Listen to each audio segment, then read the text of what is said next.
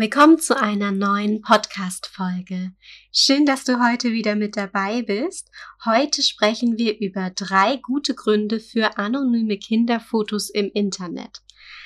Als Fotodesignerin habe ich mir natürlich mit meinem Schatz viele Gedanken darüber gemacht, ob wir unser Kind anonym im Internet darstellen oder nicht.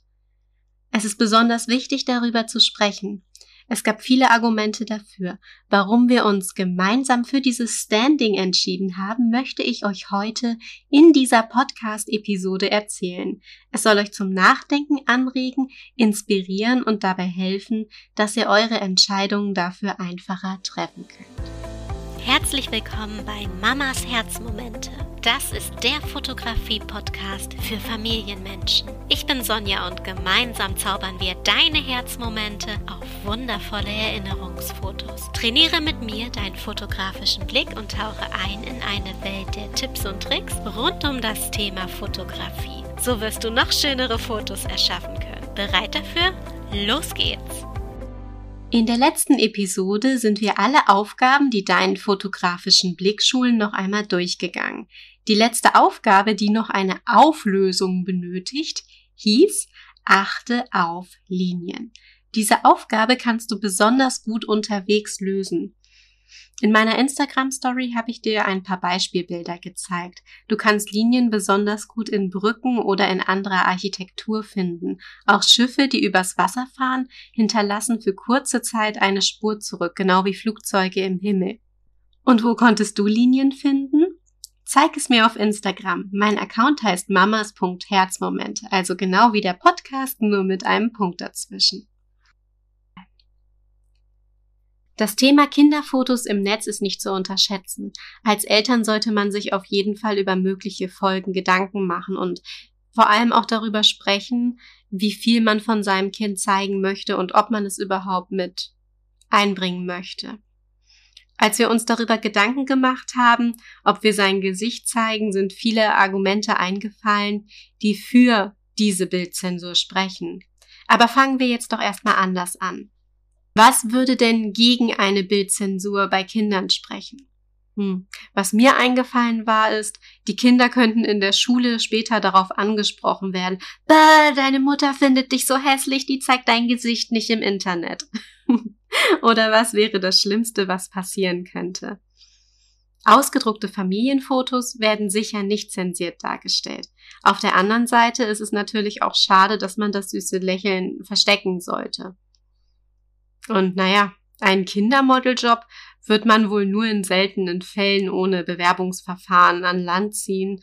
Aber ja, das machen wir erst gar nicht, weil wir unser Kind ja sowieso nicht zeigen wollen. Also wenn ich mein Kind im Internet nicht zeigen möchte, werde ich es wohl kaum als Werbeobjekt verkaufen. Punkt eins der drei guten Gründe für die Bildzensur. Punkt eins sind gleich zwei Punkte. Und zwar geht es hier um Rechte. Ich bin jetzt keine Rechtsberatung, aber als Fotodesignerin kenne ich mich so grundlegend damit ein bisschen aus. Und zwar geht es um die Fotorechte von dir selbst und auch die Rechte von deinem Kind. Jede Person hat das Recht am eigenen Bild. Und dein Kind kann in diesem Alter natürlich noch nicht entscheiden, ob es überhaupt auf dem Bild gezeigt werden möchte. Das heißt, als Fotograf, wenn ich mit einem Model zusammenarbeite und das Bild veröffentlichen möchte, hole ich mir erst die Einverständniserklärung von der Person selbst beziehungsweise von den Eltern ein. Natürlich kann auch das Foto kopiert, geklaut oder sogar durch manche AGBs ähm, für Werbezwecke verwendet werden. Achte also darauf, wo du deine Fotos hochlädst. Denn du selbst hast das Recht an dem Bild, was du selbst aufgenommen hast. Und mach dir auch Gedanken darüber, dass dein Kind ja noch gar nicht sagen kann, ob es das überhaupt gut findet, wie es auf dem Bild dargestellt wird und ob es das vielleicht nicht möchte, dass es der ganzen Welt gezeigt wird. Denk mal drüber nach, als ich ein Kind war, ist das Internet erst so richtig ins Laufen gekommen. Meine Mutter kannte sich gar nicht damit aus und hätte sie ein extrem peinliches Foto von mir ins Internet gestellt, das andere sofort sehen konnten, die fremd sind, die ich nicht mal kenne, wäre das sicherlich nicht angenehm gewesen. Und Fotos der Familie zu zeigen, ist wie gesagt auch etwas vollkommen anderes, als das nackte Baby auf dem Wickeltisch auf Facebook zu posten, so mal als extremes Beispiel. Punkt zwei ist auch noch sehr wichtig, und zwar geht es um Pädophile im Darknet. Mach dir Gedanken dazu, wie viel du von deinem Kind zeigen möchtest. Sei dir einfach nur bewusst, dass es solche Menschen gibt und sie auch das Internet nutzen. Ich will es nicht kleinreden, ich möchte aber auch nicht die Büchse der Pandora öffnen. Es ist einfach nur eine Erinnerung. Sie können sowohl deine Bilder im Internet finden, als auch dadurch vielleicht sogar deine Adresse. Sie können auch vor dem Kindergarten stehen, egal ob du das Bild von deinem Kind zeigst oder nicht.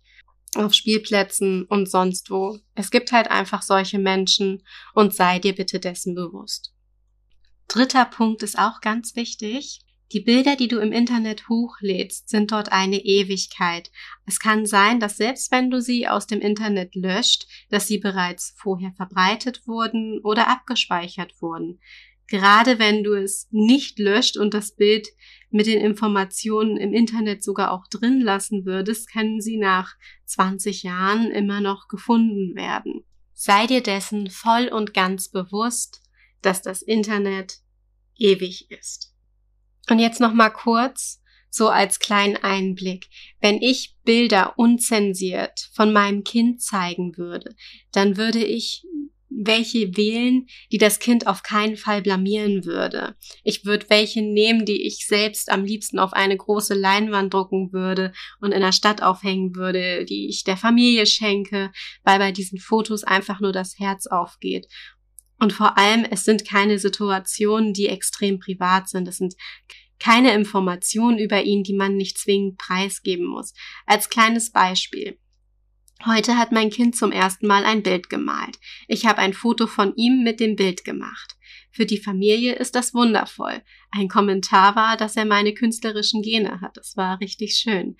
Doch für Instagram, also auch für fremde Menschen, hat das Bild auch überhaupt keinen Mehrwert. Was hast du denn davon, wenn ich dir das Bild zeige, was mein Kind gemalt hat und da auch noch sein Gesicht drauf ist? Kein Mehrwert, du profitierst nicht davon.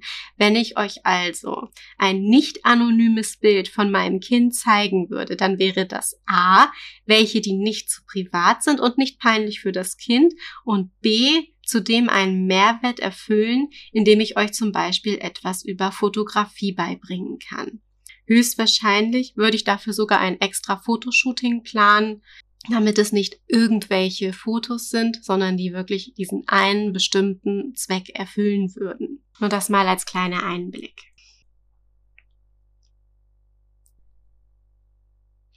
Wir versenden zum Beispiel Bilder an die Familie über eine App, die eine gesicherte Datenverschlüsselung hat.